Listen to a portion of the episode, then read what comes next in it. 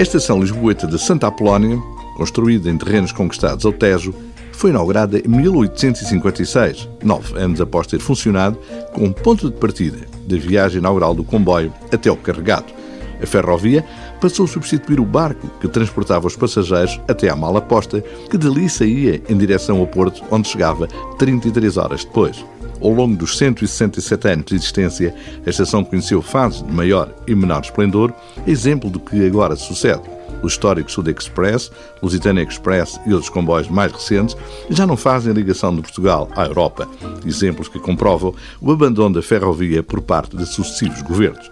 Mesmo ao lado da monumental estação, na Rua dos Caminhos de Ferro, um restaurante adotou nome bem português e uma filosofia culinária mais tradicional após a Expo 98. A Green Apple passou a maçã verde, com comida caseira, doses bem servidas e preços em conta. Predicados de um restaurante tradicional e simples, hoje raro de encontrar nos grandes meios urbanos.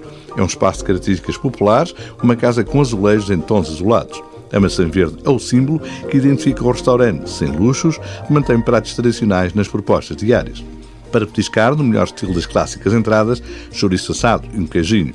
Nos pratos mais substanciais, destacam-se as especialidades alagarada de bacalhau com muito alho e azeite e secretos de porco alentejano, ambas apreciadas de um modo muito particular.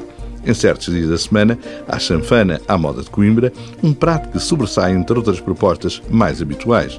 Carapauzinhos, fritos, peixe fresco do dia grelhado, em particular besugo, linguado, robalo e picanha. Na lista podem surgir iscas de porco à portuguesa, coelho à caçadora, outro dos pratos diferenciadores e mais apreciados, a par do borrego assado no forno.